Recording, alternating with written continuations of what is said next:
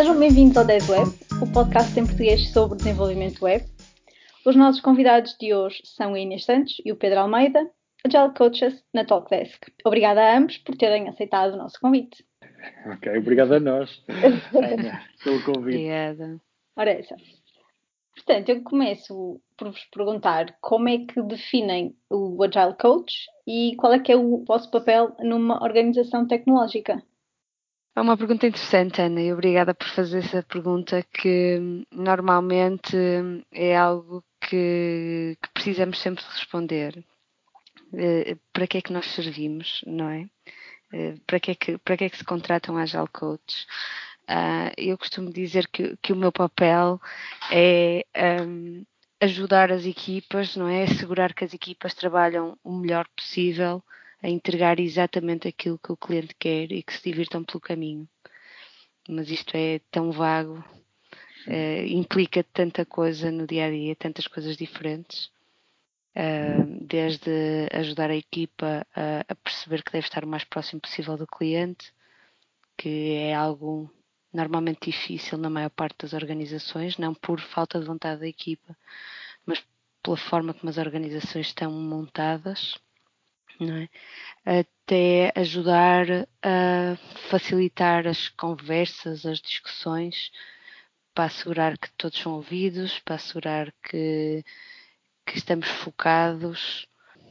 Sim, basicamente é, como disse há uns tempos na meetup do Full Stack, quando falei um pouco sobre a hiperprodutividade, a que Ana, não sei se na altura chegou a perceber, chegaste a sentir um pouco o conceito, ou perceber o conceito quando nós tentámos introduzir isso na Farfetch, mas basicamente o que queremos casar é a performance, é a produtividade com, com a alegria e com a vontade e com a paixão do, daquilo que nós fazemos. Tipo, no nosso caso, uh, nós achamos que o Agile é, é um mindset, é uma forma de pensar, é uma forma de viver, é uma forma de, de forma iterativa, tentar melhorar continuamente, estar próxima dos nossos clientes, a perceber o que é que os nossos clientes querem, um, tentar fazer isto, ter tendo conversas cara a cara. Há um conjunto de princípios que estão para a base disso e nós gostamos e vivemos bastante esses princípios. E um, subscrevo o que, o que a Inês diz, porque lá está, nós dois somos uma. uma equipa. Somos uma equipa, isso e uh, estamos bastante alinhados neste tipo de, de pensamento. Uh, e os maiores, nossos maiores desafios é continuamente fazer com que, com que as pessoas percebam da importância de alguns fatores, principalmente algum, de algumas práticas e de algum, uh, como é que é dizer, alguns comportamentos que, que nos vão facilitar a entregar o que verdadeiramente as empresas precisam para para serem mais eh, rentáveis e, no, ao final do dia, que os clientes tenham as suas soluções ou tenham uh, os seus problemas solucionados. Certo. Isto faz-nos ter normalmente dois papéis. Uh, é que o lado do Agile, do Agile Coach, é, é muitas vezes de mentoria, mais do que de coaches, pelo menos num primeiro momento, em que as pessoas estão mais perto desta, desta forma de estar, vai ser de mentoria, de explicar os valores que estão por trás, o porquê, porque é que nós fazemos assim as coisas, porque é muito mais importante sabermos o porquê e depois arranjarmos a prática que se encaixe connosco e no que são os valores do Agile, do que fazermos as coisas só porque alguém nos manda, certo? E depois há o outro lado do coach, que é uma coisa diferente de mentoring, não é? Que é alguém que tenta tirar o melhor de cada pessoa e tenta ajudá-la a chegar onde ela quer chegar. E é um balanceamento normalmente no dia a dia entre estas duas quase personalidades que, que temos que ter, dependendo do momento da equipa, dependendo do momento das pessoas, temos que balancear estas duas coisas.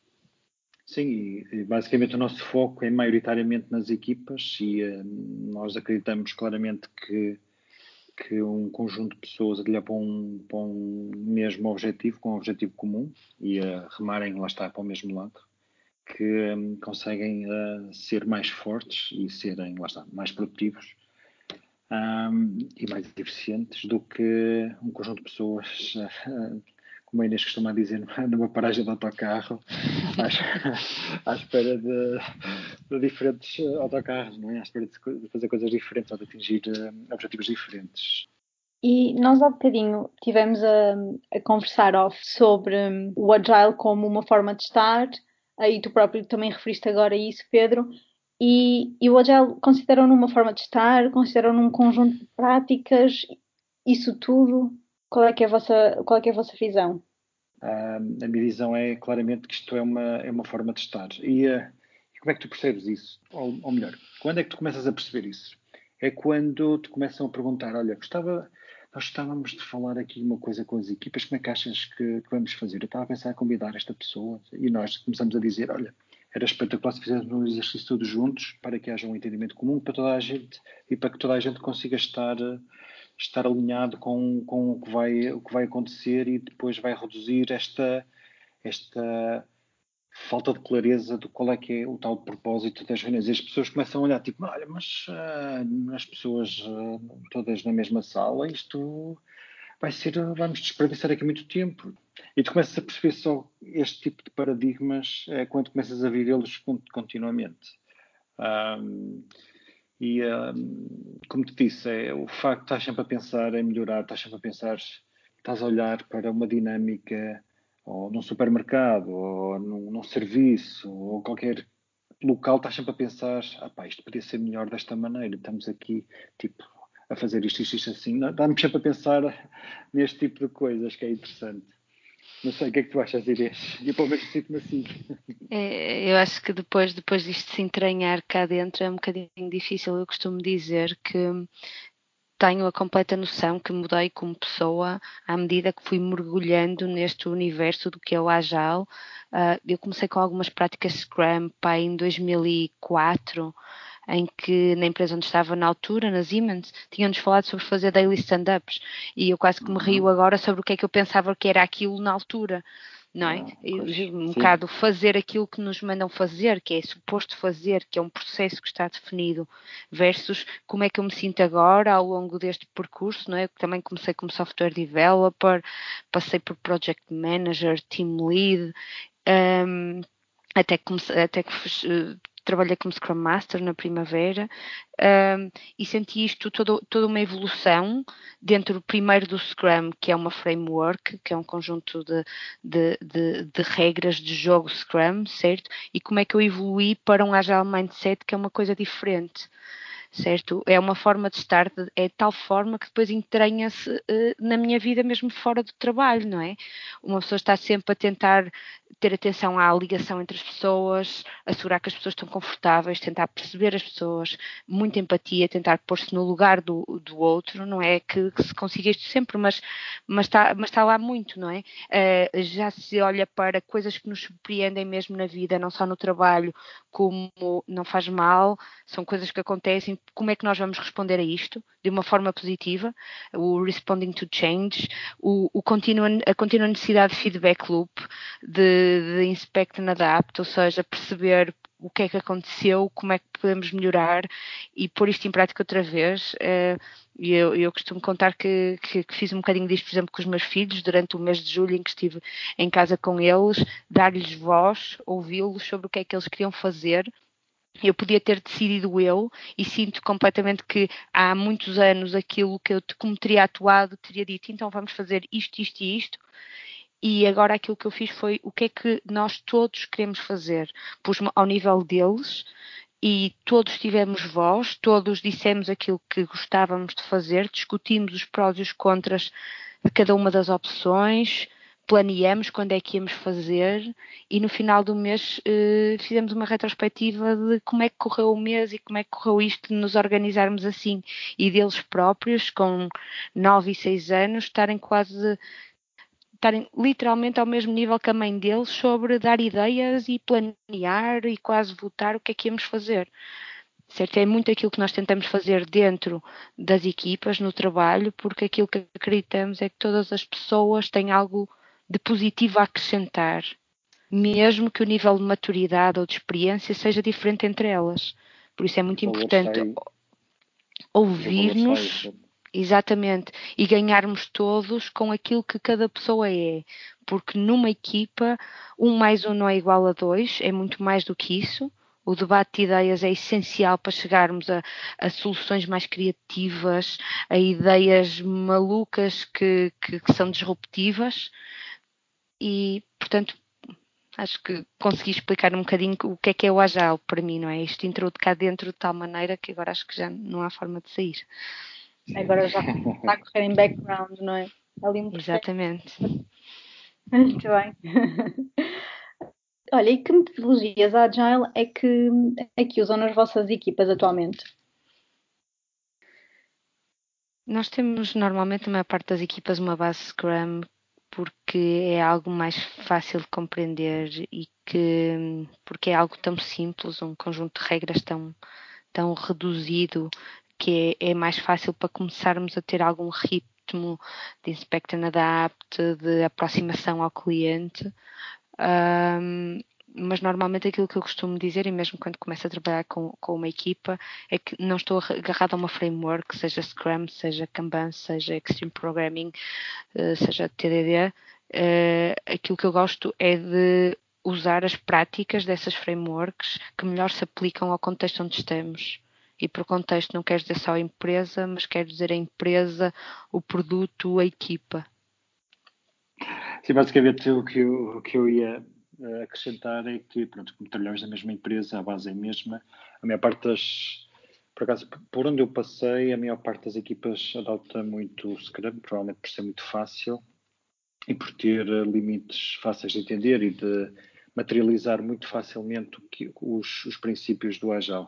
Uh, mas o que nós costumamos a fazer muito, uh, e na, já fazemos isso na Farfetch e uh, fazemos também na, na Talkdesk agora, é nós, antes de, quando as pessoas chegam, nós gostamos de fazer uma sessão com elas para explicar o que é que é o Agile, quais é que são os valores e os princípios que estão por trás, por trás disso. E depois o que costumamos a dizer sempre, depois em cima disto encaixa diversas frameworks, do, no caso do Scrum ou Kanban, ou XP, o que é que seja. Mas o que é importante é percebermos o porquê de cada uma das coisas, de cada uma das partes dessas frameworks. E depois é o céu, o céu o limite. É, não vamos ficar reféns desta estrutura, quando provavelmente precisamos de algo mais que vai evoluir conforme a equipa, conforme a experiência, conforme o contexto onde ela está inserida. E o Scrum envolve aqui algumas cerimónias, não é? Que, que é que vocês consideram essenciais ou, ou mais produtivas para ou mais benéficas para, para as equipas? Eu ia dizer todas, mas não posso. Concordo. claro que podes. Sim, eu diria que são todas, mas acho que o fundamental, um, e se o contexto for aqui um, rapidez e produtividade, para mim é aquela que a Inês ama muito, eu também gosto de bater. Acho que a Inês ama mais, acho que é a retrospectiva. Porquê? Um, porque ao final do dia é aquela que nos permite melhorar um pouco enquanto equipa para que depois, na próxima iteração, ou na, no, na, na, na próxima sprint, estamos a falar de Scrum, que é o caso, uh, sejamos um pouco mais rápidos. E se continuamente nós fizermos essa pausa, essa, essa análise e tivermos a vontade de mudar, vamos ser melhores e pouco a pouco vamos ser muito mais uh, produtivos. E o que acontece, infelizmente, é que na maior parte dos casos essa cerimónia é a primeira a ir a ser posta de parte ou a ser desvalorizada. Qual é a tua opinião, Inês? Concordo, concordo. Um, porque se nós tentarmos melhorar, não é? Devemos estar a falar sobre como é, que, como é que nos organizamos, como é que planeamos, que produto é que estamos a fazer. Uh, eu estava aqui balanceada, entre, basicamente para mim é o Inspect and Adapt, seja do produto, que é Sprint Review, seja da forma como trabalhamos, que é, que é retrospectiva. E, e tenho pena que, que esteja mal entendida a retrospectiva, que não é um momento só de catarse, é um momento de catarse objetiva e que deve estar direcionada para uma ação específica. Só uma, não precisamos de mais do que uma ação. Mas aquilo que nós precisamos muito é de um momento de catarse, depois de focarmos no problema maior que nos está a incomodar, de identificarmos possíveis soluções para o problema, pegarmos numa delas e, e a levarmos para a sprint seguinte e assegurarmos que ela é posta em prática na sprint seguinte. Depois, no final da sprint, validaremos se ela resolveu o problema ou não, se nos ajudou ou não. Podemos voltar a discutir o problema se, se for necessário. Mas eu costumava fazer um, o paralelo de isto é como estarmos no, numa estrada no meio do monte em que já só se consegue passar de jeep eh, e mesmo assim devagar, tem pedregulhos enormes, se formos mais rápido o carro parte, fazemos uma primeira passagem e tiramos os pedregulhos, pedregulhos maiores, o jeep já passa um bocado mais rápido, depois vamos tirar as outras pedras, já conseguimos passar com o carro, depois vamos pôr gravilha, depois vamos pôr alcatrão e sprint a sprint, se pusermos cada uma destas coisas, uh, havemos de chegar a um momento em que temos uma autoestrada de três faixas e podemos ir de Ferrari a acelerar a 300, certo? E a sentir o, o vento nos cabelos. E a retrospectiva tem que ser isto. Porque se não for isto, as pessoas também acham que ela não serve de nada, só para catarse. Só para desabafar. Concordo. Sim, esse, é, esse acaba por ser um grande problema que a maior parte das equipas tem. Eu, pelo menos, tenho notado muito isso em algumas em que eu participei. Há, há uma clara desistência desse processo da retrospectiva.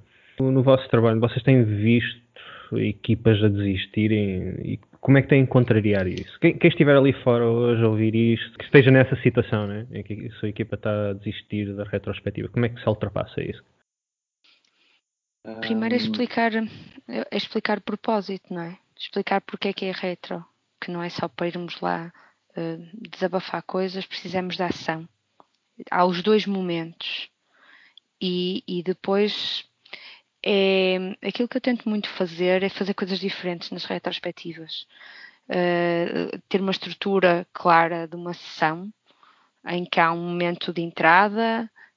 Um, se lerem o livro uh, Agile Retrospectives da Esther Derby, ela propõe esta, esta, esta estrutura um, de, há um momento inicial, de check-in, de alinhamento com a situação, há um momento para, divergirmos e falarmos sobre um tema que pode ser sobre a sprint, sobre uma story ou sobre uma iniciativa maior em que estejamos, mas é, é preciso clarificar o que é que nós vamos abordar nesta retro divergir, libertar as ideias todas, depois começar a agrupá-las, identificar aquelas que são mais problemáticas. Normalmente faço isso com votos, cada pessoa tem três votos e vota nas temáticas que levantamos e depois interessamos um, um dois, três tópicos no máximo, para termos tempo para os discutir mais a fundo e identificar ações que saiam das retrospectivas e que depois sejam postas em prática para além desta estruturação da retrospectiva, aquilo que faço muito num primeiro momento, em que é a relembrar a equipa das ações que ela própria defendeu para si mesma ao longo da sprint seguinte, porque assim que a equipa fizer uma destas ações e vir um resultado, vai perceber para que é que servem as retrospectivas e que elas são importantes. Sim, e, e, para além disso é importante depois que as ações sejam verdadeiramente ações e não sejam uh, intenções. Muita, a maior parte das vezes, uh, a maior resistência das equipas é pensar nelas próprias ou nos, nos desafios que elas próprias têm e muitas das vezes focam-se uh, no, no ambiente do género. Uma dependência XPTO ou o facto de não termos isto que não depende do controle delas e nós temos que ser aí muito preponderantes e temos que ajudá-los a, a convergir no, no, verdadeiro sentido do que, do que é, para que servem as retrospectivas. Uh, depois outra, um, outra dica é quando definirem uma ação, eu, eu, gosto de definir somente uma, muitas das pessoas, ah, mas temos aqui coisas muito rápidas, mas, tipo, mas depois como é que vais perceber o que é que trouxe mais impacto? Uh, mas o que eu costumo uh, tentar, e às vezes é difícil, porque há várias resistências muitas das vezes, é definir um, um acceptance criteria, um critério de aceitação, ou um, ah, qual é que é a verdadeira um, ação que vai ser feita, um responsável para fazer o follow-up da, da ação, não precisa ser a pessoa que vai fazer a ação, mas é a pessoa que vai continuamente fazer com que a ação aconteça. E depois uma, uma data para, para que essa ação seja, seja finalizada. Isso é importante ter tudo isso para dar mais foco e, uh, e garantir que realmente não é um conjunto de intenções que depois nós nunca sabemos que valor é que vai trazer para as equipas. Sim, uma das situações que também vejo muitas vezes acontecer é acaba por ser uh, camada de gestão, digamos. Uh, há, há, de alguma forma uma intervenção externa à equipa a forçar que o foco uh, saia desses pontos que às vezes saem do, do da retro, né? Uhum. Um, isso também é algo que tem que ser bloqueado, né? tem que ser, a equipa acaba ser, tem que ser defendida de alguma forma. Tu agora é que tocaste aqui na nossa ferida. Ah, ah, todos, todos, nós passamos por ela. Todos nós passamos por ela. Uh, sim, uh, há aqui várias, uh, vários aspectos que lá está. Como nós já falamos há pouco, isto está, isto está, está no sangue isto é, e nós acreditamos muito em equipas auto-organizadas. Equipas auto-organizadas é simples, é, tu tens, há um conjunto de pessoas que trabalham em conjunto e têm um objetivo, um propósito comum. E elas é que sabem quais é que são as soluções para atingir aquele propósito, para atingir aquele objetivo. E numa retrospectiva, é, é o princípio é o mesmo.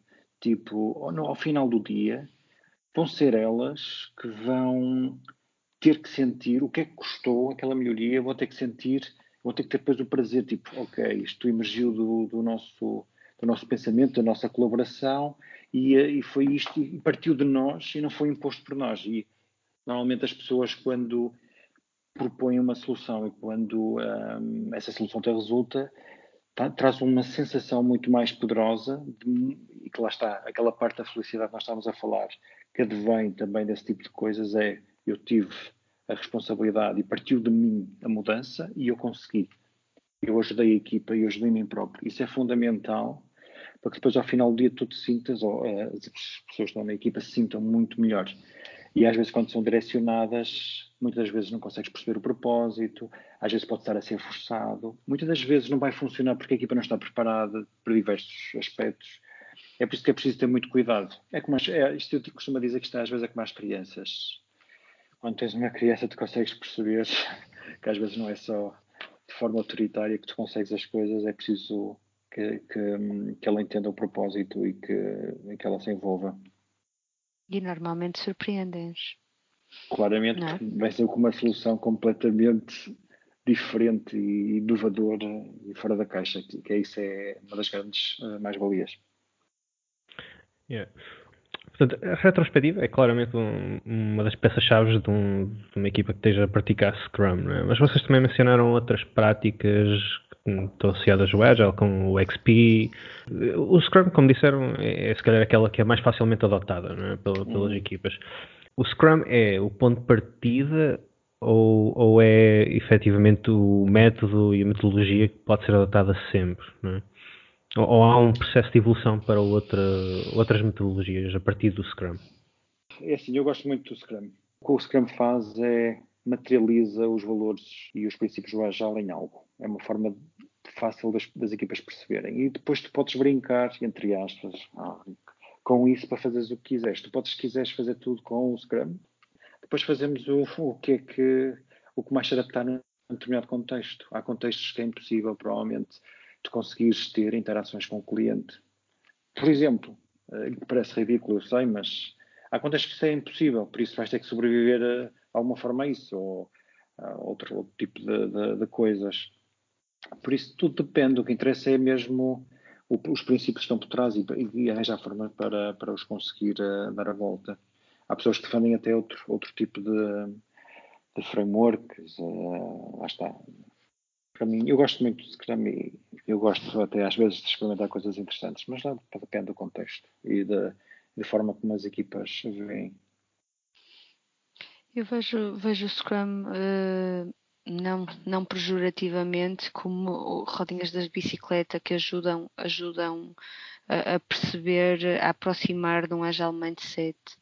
E, e, para mim é framework base que, que, que, que acho que dá mais resultado, mas gosto imenso de depois fazer sprinkle por cima, seja algumas práticas Kanban, seja práticas XP como o, pair programming, mob programming, eh, fazer TDD quando faz sentido fazer ou sempre se fizer sentido. Por isso, aquilo que gosto de dar, dar a conhecer às equipas as possibilidades que há, não é? Para, para elas poderem pegar nas opções que se melhor se aplicam uh, ao momento em que elas estão. Sim, porque lá está, o Scrum deixa, deixa muita coisa em aberto e que permite claramente absorver outro tipo de, de, de frameworks e outro tipo de práticas, como lá está o TDD, ou normalmente até a qualidade uhum. uh, e as boas práticas de engenharia vão, vão absorver muito do que o XP traz ou define, o que é interessante. No, no vosso papel como Agile Coaches, o vosso foco tem sido apenas eh, nos aspectos comportamentais e humanos das equipas, dentro deste contexto do Agile, ou também tem focado algum do vosso tempo e atenção no, naquilo que são as metodologias técnicas uh, que as equipas devem praticar para, para melhorar a sua agilidade? Tendo em conta o nosso background, não é? Somos os dois engenheiros de software de base. Uh, é, é sempre foge-nos sempre para ajudar também as equipas nas práticas, nas melhores práticas de desenvolvimento. Porque sem, sem, sem as melhores práticas de desenvolvimento também não há software de qualidade a, a sair, não é? E, e, o relembrar dessas práticas, é o questionar pelas práticas, é algo que faz, faz parte do meu dia a dia, porque Estamos a falar de fazer software com qualidade e uma equipa espetacular que tem uma dinâmica, uma boa dinâmica de trabalho, que se ouve, que ouve o cliente, se no fim não, não tiver as melhores práticas de desenvolvimento, se não tiver conceitos de DevOps e afins, não vai conseguir, não vai conseguir depois também uh, entregar o software com qualidade e com rapidez. Sim. Eu queria acrescentar aqui algo que era, independentemente de eu ter sido software developer, o que me permitiu o que, as mais-valias que, que, que, me trouxeram, ou a bagagem que me deu para depois estar junto às equipas é eu conheço, eu lembro-me de todas as dores que passei quando estava a desenvolver. Aqui a questão é, eu não era um magnífico, certamente um magnífico software developer. Eu não, provavelmente não era um mau programador, é o que eu costumo dizer, não era muito bom havia pessoas que faziam se calhar melhor que eu, mas eu não tenho problema nenhum em perceber o problema e convidar as pessoas que realmente percebem da poda para se juntar com a equipa e ajudá-los e fazer uma sessão. Uh, eu relembro, na, por exemplo, na Farfetch, nós fazíamos às vezes, convidávamos pessoas um, para fazer dinâmicas, para lá está, para explicar o TDD, fazermos algum, não é formações, mas eh, como é que chama? Que é tipo workshops, também não era workshop, é tipo code cartas ou coisa do género, Sim. para fazer com que as pessoas conseguissem perceber de quem percebe ou de quem sabe, quem fala a mesma linguagem que depois com o tempo se teora de quem está na nossa posição, um, para convidar e para fazer essa experiência, para, para perceber com eles, para, para depois perceber as mais-valias. Um, nós vamos desafiando as pessoas e depois, uh, lá está, o que estamos à espera é que elas questionem, que elas uh, peçam ajuda se, se, acharem que nós não conseguimos dar, para perceber e uh, assimilar todo esse valor uh, e esse conhecimento. Uhum, ok. Uh, ao longo da vossa experiência como Agile Coaches e até noutros papéis, uh, em equipas que já trabalharam, consideram que já trabalharam com alguma equipa que poderão indicar como sendo, tendo sido uma equipa de alta performance ou hiper performante? Sim, eu consigo responder que sim a essa pergunta. Uma equipa que esteve dentro daquilo que, que para mim é a ideia do que é uma equipa de alta performance e que era uma equipa que, para além de usar a framework Scrum, usava os padrões da hiperprodutividade uh, e que conseguia entregar, conseguiu fazer uma coisa que normalmente uma pessoa lê nos livros e acha que é provável que não seja possível, mas é multiplicar a sua velocidade por muito, certo? Mas isso é só um ponto. Uh, porque depois há a parte de entregar aquilo que não é só entregar muita coisa ou entregar mais coisas, é preciso entregar aquilo que o cliente quer. E era também uma equipa que estava sempre muito preocupada com isso, com feedbacks, com fazer reviews, com quem estava mais perto do cliente, uma vez que que como quando estávamos numa empresa, neste caso era na Farfetch, em que havia, era mais difícil chegar diretamente ao cliente final, tentava-se chegar, essa equipa tentava sempre chegar o mais perto possível ao, a, às pessoas que estavam mais próximas do cliente. E é engraçado que foi, uh, como é que nós chegamos lá? Foi uma vontade tremenda de fazer diferente e de arriscar algo que eles não conheciam, mas que acreditaram que podia resultar. E depois foi um envolvimento de toda a equipa, não só de developers e testers que faziam parte da equipa, mas também de product owner. E isto é quando a equipa toda está committed uh, com isto, quer alguma coisa, quer mesmo. Foi duro no princípio, nas primeiras sprints foi, foram muito duras, foi precisa muita resiliência, mas depois conseguimos, conseguimos muito em conjunto.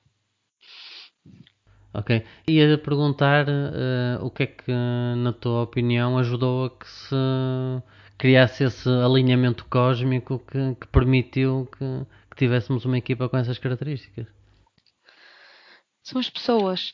São, são pessoas com vontade de fazer diferente, com este, com este espírito de fazer mais. E estamos a falar de pessoas que até eram consideradas na organização, ou seja, já tinham provas dadas tecnicamente, que se, se quisessem encostava-se um bocado a essa sombra dessa reputação e não precisavam de experimentar coisas novas em que poderiam falhar.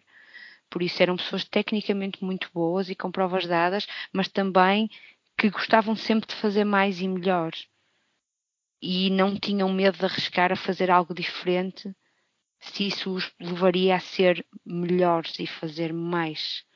E acho que aí é que está toda a diferença, porque muitas vezes até estão lá as, as opções, mas as pessoas não as agarram. E, e, e, não funcionam como equipa. Podes ter alguém dentro de uma equipa que quer alguma coisa, mas enquanto todos não quisermos, é muito difícil conseguirmos ter resultados. Quando temos um product owner que percebe que tem que entrar menos tópicos de produto que vão entregar valor ao cliente nesta sprint para dar lugar a algumas melhorias em termos de desenvolvimento e percebe que está a perder, entre aspas, algum valor a entregar ao cliente nesta sprint, mas isto é por um bem maior, porque sabe que mais à frente isto vai trazer retorno e vai permitir entregar mais ao cliente. Isto é essencial. Isto é alguém que acredita em que podemos experimentar alguma coisa diferente sem medo. E aí, qual é que foi o vosso papel?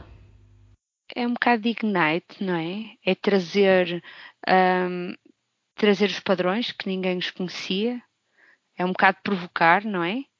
Uh, trazer algo novo, explicar como é que funciona, desafiar as pessoas, uh, dizer que estamos cá para apoiar, porque sprints iniciais com uh, os padrões da hiperprodutividade são duros para a equipa e são duros para o coach que apoia a equipa também. Uh, retiram muita energia, mas um, depois o retorno é brutal e sentirmos uma felicidade total de, do, do, esforço investido todos uh, face depois ao retorno que temos. E de repente vemos as equipas já não conseguirem fazer diferente. E aí para mim é quando eu me sinto mais uh, feliz porque é, houve um momento em que houve, havia alguma pressão do lado do negócio para se entregar algo e a equipa não deixou cair a sua ação de melhoria uh, para implementar na sprint. Recusou-se a que fosse retirada a ação de melhoria da sprint para entrar mais produto. Aquilo que eles disseram à gestão foi: estas ações de melhoria são as que nos estão a ajudar a entregar o produto certo, mais rápido e com mais qualidade. Por isso, nós recusamos-nos a retirar isto da sprint. É um investimento que às vezes é difícil de perceber. Uhum.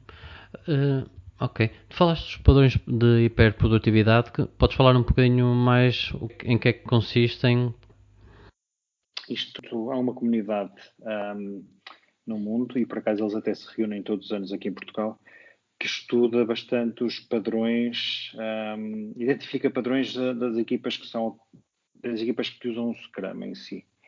E então um, houve um conjunto de pessoas, uh, e, maioritariamente foi o Jeff Sutherland, que foi o pai do, um, do Scrum, que ele conseguiu perceber que se forem aplicados um conjunto de padrões, e aqui um conjunto de padrões é, um, é soluções ao mesmo problema em contextos diferentes, quando é aplicado este conjunto de padrões em, equipas Scrum, as equipas são muito mais, são hiperprodutivas. E que hiperprodutivas é o quê? O, o que ele usou como para definir a hiperprodutividade é, foi a velocidade. É, as equipas são 400%, 400 mais produtivas, ou a velocidade é 400%, 400 superior à velocidade inicial da equipa. Um, e o pessoal depois começa, normalmente quando eu digo este tipo de coisas, começa a brincar comigo, oh, mas que agora, agora interessa a velocidade, normalmente nunca interessa. O que eu costumo dizer, sim, é, é, verdade, vocês têm razão, normalmente a velocidade não interessa, mas acreditem, acreditem é que 400% é uma exorbitância mesmo que as equipas comecem a brincar com a pontuação. O que não é o, ca o caso. Normalmente até um, nós até se quisermos não podemos uh, medir ou mostrar estas medições, podemos fazer nós pessoalmente as medições, é porque até equipas que nem usam story points, por exemplo, e depois comprová-lo. Um, então, quantos padrões é que são? Deixa-me só acrescentar aqui um, um, ponto antes de entrarmos nos padrões. Por exemplo, na equipa onde, onde aplica esta equipa que vos falava, que usou, usou padrões de hiperprodutividade, o nível de bugs uh, reportados pelo cliente desceu para quase zero durante o período em que estivemos a usar, a usar os padrões de hiperprodutividade. Ou seja, a velocidade é, é uma métrica chamariz, uh, mas não é só isso que, que temos como retorno. Sim. Um, e basicamente quais é que são uh, os padrões uh, que nós usamos? Basicamente são nove padrões Podemos definir esses nove padrões em três áreas. Basicamente é a preparação, é como é que nós preparamos a equipa. E depois tem a, a parte, outra parte, outra vertente que é fazer com que as coisas aconteçam. E a última parte é que é a aceleração. Então temos eh, dois padrões que é equipas estáveis ou stable teams e essa days weather. Basicamente, stable teams é, um, é o primeiro padrão e é, é o mais simples de entender, tem que ver com o facto de termos uh, equipas estáveis é fundamental para que, para que a magia aconteça. E a Tuckman explicou muito bem num, num, num, ensaio que fez sobre equipas, sobre a evolução das equipas, que, que as equipas passam por um conjunto por períodos ou por estágios e uh, o, estágio, o estágio da produtividade é, ou da performance é um, é um dos últimos. E o que é que isto quer dizer dos últimos? Eles começam com uma fase de formação, depois começam com uma fase de, de, de caos e de. E de storming. Eles chamam storming. As pessoas começam a colidir, lá está, porque primeiro tu entras numa equipa estás à vontade, estás a respeitar, depois começas a perceber, a perceber os limites e começas a, a, tentar expor as tuas ideias e depois podem chocar com as ideias dos teus colegas e depois começa a estabilizar toda esta, já conheces, já começas a perceber os limites, já começas a respeitar as pessoas e depois a partir daí é que és, começas a, a ter a, a, ter mais performance.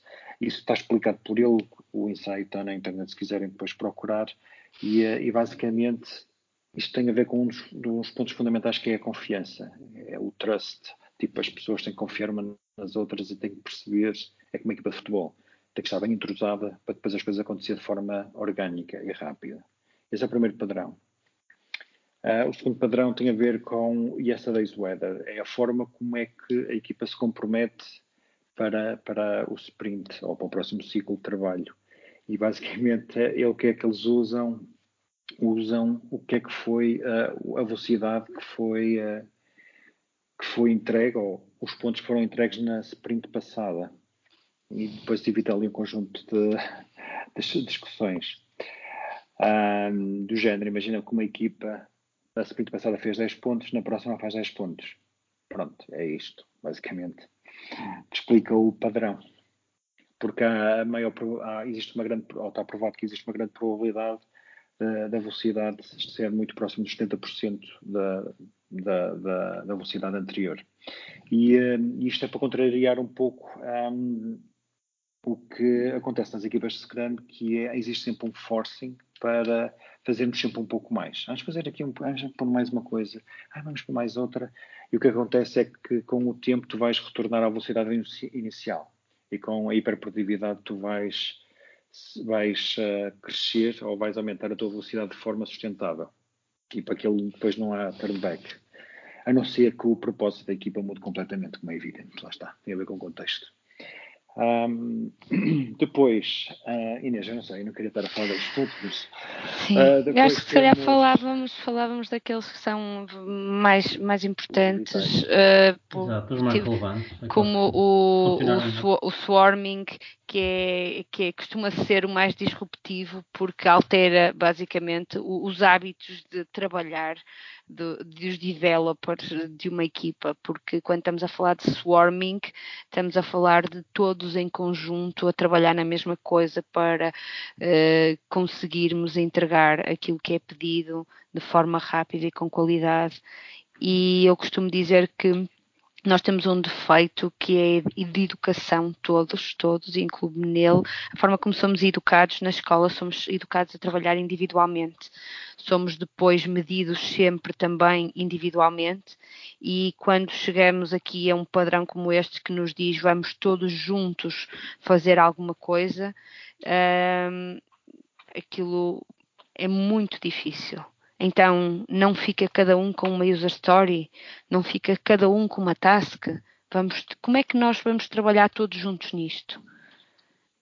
Podemos fazer depois toda uma conversa só sobre isto, Sim, sobre a, a, a, dificuldade de explicar o conceito, uh, de dar exemplos de como é que ele funciona, Uh, eu costumo falar em fazer refeições, é nós queremos fazer um jantar cá em casa, temos entrada, prato principal e sobremesa, e sim, podemos trabalhar mais do que uma pessoa nisto.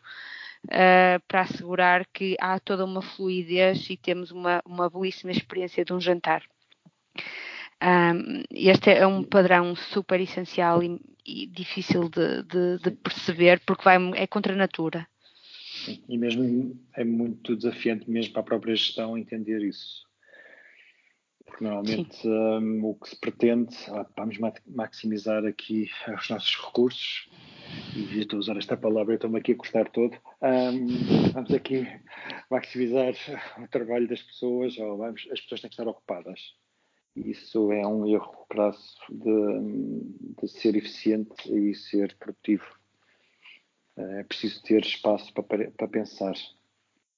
Correto. E aqui o Swarm traz um bocadinho, traz um bocadinho isso.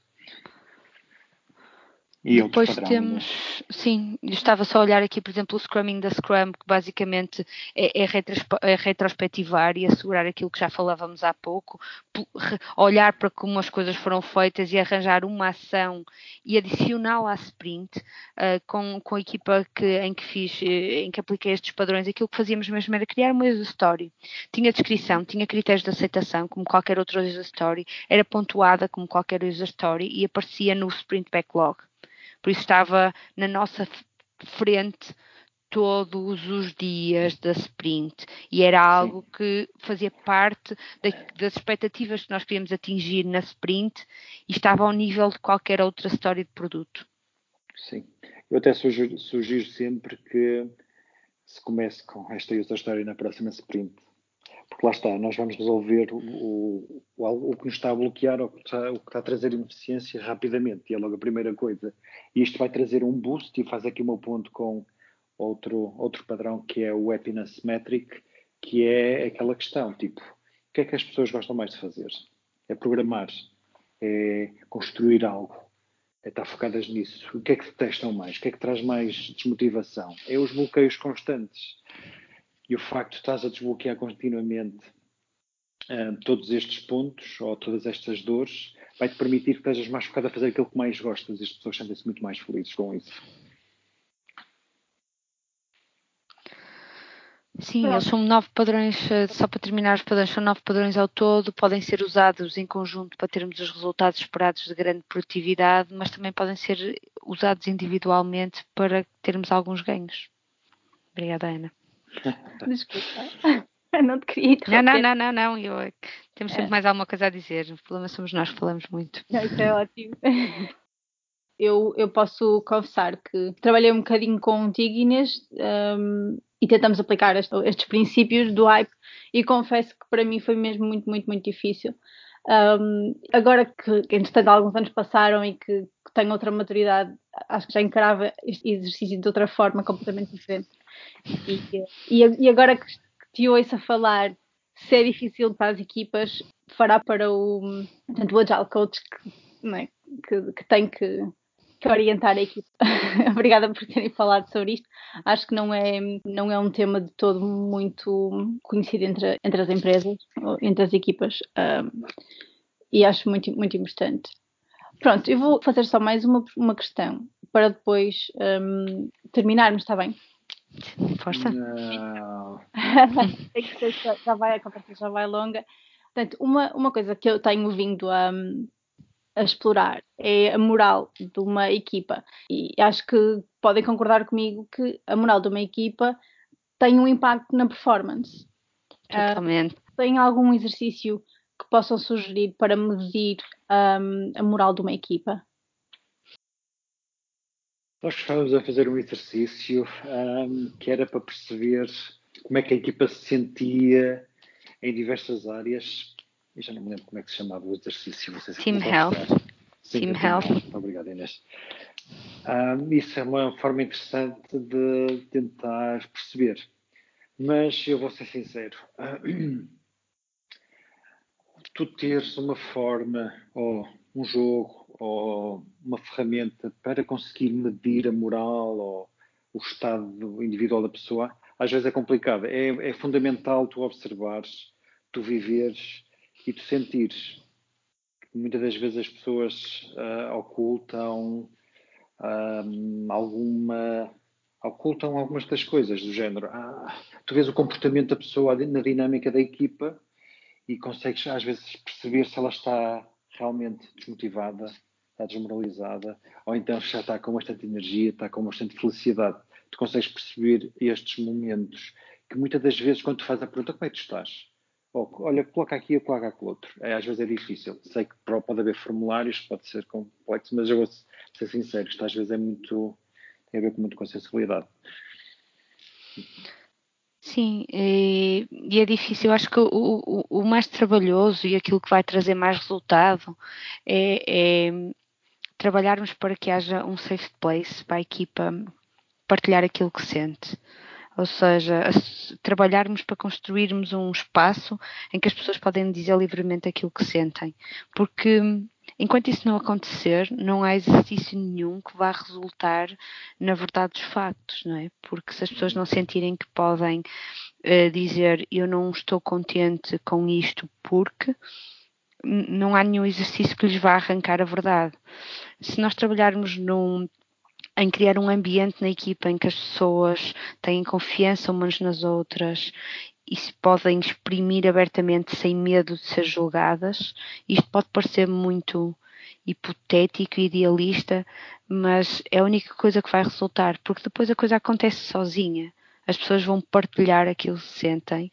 Quando estão tão fechadas no seu próprio problema que nem conseguem fazê-lo, há de haver algum colega que lhes vai perguntar como é que ele está, porque está a ver que se passa ali alguma coisa. Agora, isto é algo que demora muito a fazer, porque as relações de confiança não são coisas. Uh, não são comidas de aquecer no micro-ondas, não é? É algo que é preciso pôr amor e carinho e tempo para, para aquilo crescer. E o facto, por exemplo, de não termos equipas estáveis, de mudarmos constantemente a composição de uma equipa, é algo que não favorece este ambiente de segurança e de confiança quando ele existir uma pergunta muito simples de se sentem bem dispostos, mal dispostos ou irritados com alguma coisa, vai trazer a verdade de um a 5, como é que se sentem, termómetros, estão mais irritados lá no cimo, nos 50 graus, ou estão cool, está tudo fixe, estão bem. Todas essas ferramentas vão funcionar, mas só quando tivermos um ambiente de segurança. Ótimo, acho que temos aqui muito material para explorar. Eh, eu, eu sei pessoalmente eh, já apanhei aqui uma série de situações que uma série de conceitos e ideias que quero, quero explorar já, assim, desconhecia completamente. Mas para concluirmos aqui o, nosso episódio, vamos seguir agora para a parte das respostas rápidas. Uh, a secção final do, do episódio, que também adoro muito ouvir esta parte. São perguntas rápidas, eu vou fazê-las. Eu pedia que, se calhar, uh, a Inês, importavas de responder primeiro, depois o Pedro, pode ser assim? Pode ser, pode ser. Ótimo, ok. Então, expectativas para os próximos 12 meses a nível da web? 12 meses é, é, demasiado longo, acho eu. As expectativas no, no, no, século em que estamos, no século XXI, têm menos validade do, do, que um iogurte, como eu costumo dizer, por isso não, não, consigo, não consigo responder, desculpa. Pois eu já viram que quero responder uh, o mesmo, mas eu diria que está. Tá, eu acho que a inteligência artificial está, está aí a, a bombar ao máximo e vai passar tudo. É este type que está aí na, na, na questão da onda e qual é a app mobile que não dispensas? Ai, neste momento é o Waze, para fugir ao trânsito. o que eu não dispenso é o Revolut, porque tem que ah, usar para ver como é que está o saldo. Ok, e qual a ferramenta de produtividade indispensável no teu dia a dia? Post-its e uma Sharpie, seja para o trabalho, seja para a vida pessoal. Vai, tenho que dizer o mesmo. É marcadores e post-its. Ok, muito bem. Um podcast ou livro fundamental? Eu costumo sempre dizer que isto é o próximo na minha lista. Neste momento tenho ali o The Fifth Discipline, uh, é, é aquele que eu sei que não sei o que está lá dentro e que quero saber. Depois deste deve vir, deve vir outro a seguir. Bem, eu respondo um bocadinho ao contrário. Para mim, o, o livro fundamental foi sempre o que li passado, no passado, o último que li que foi o Improving Agile Team, que basicamente é usar o improviso para melhorar as equipas Agile. E uma conferência a não perder nos próximos tempos? Lean Agile Scotland. Espetacular. Por acaso nem tinha pensado nisso, Inês, mas eu vou dizer o Play 14, que é, não é bem uma conferência, é uma unconference, e acho que toda a gente que adora colaboração e que, e que adora e que adora energia, que adora colaborar, falar, ligar-se com outras pessoas, tem que ir, é um must. E vai estar este ano em Lisboa em junho. Acho que é em junho. Sugestão de próximo convidado? Consigo dar dois. Um é o Pedro Santos, que neste momento está na Doist para falar sobre remote work. E a Marta Fernandes, da Critical Tech Works, uh, com todos os seus insights sobre user experience. Ok, do meu lado tenho também dois, e um, um, que também tem a ver com UX Experience, que é o David Cruz. Ele até fez um, um, um meetup há pouco tempo a falar de problemas de, de acessibilidade, que é algo que muitas das vezes descuramos e perdemos muitos negócios por causa disso, que é mesmo fantástico. E outro que seria um, um amigo e um colega, ou posso dizer um mentor, que foi o Bruno Teixeira, também já trabalhou na Farfetch e que agora está no estrangeiro e eu gostava, e acho que um tópico interessante para falar com ele era como é que ele via, qual é que era a perspectiva dele, que esteve lá fora, relativamente a estas questões do Agile, para ver se nós estamos mesmo assim tão atrasados ou não, e se pensamos de maneira diferente aqui em Portugal. Obrigada Inês e Pedro pela vossa participação e nós voltamos no próximo mês.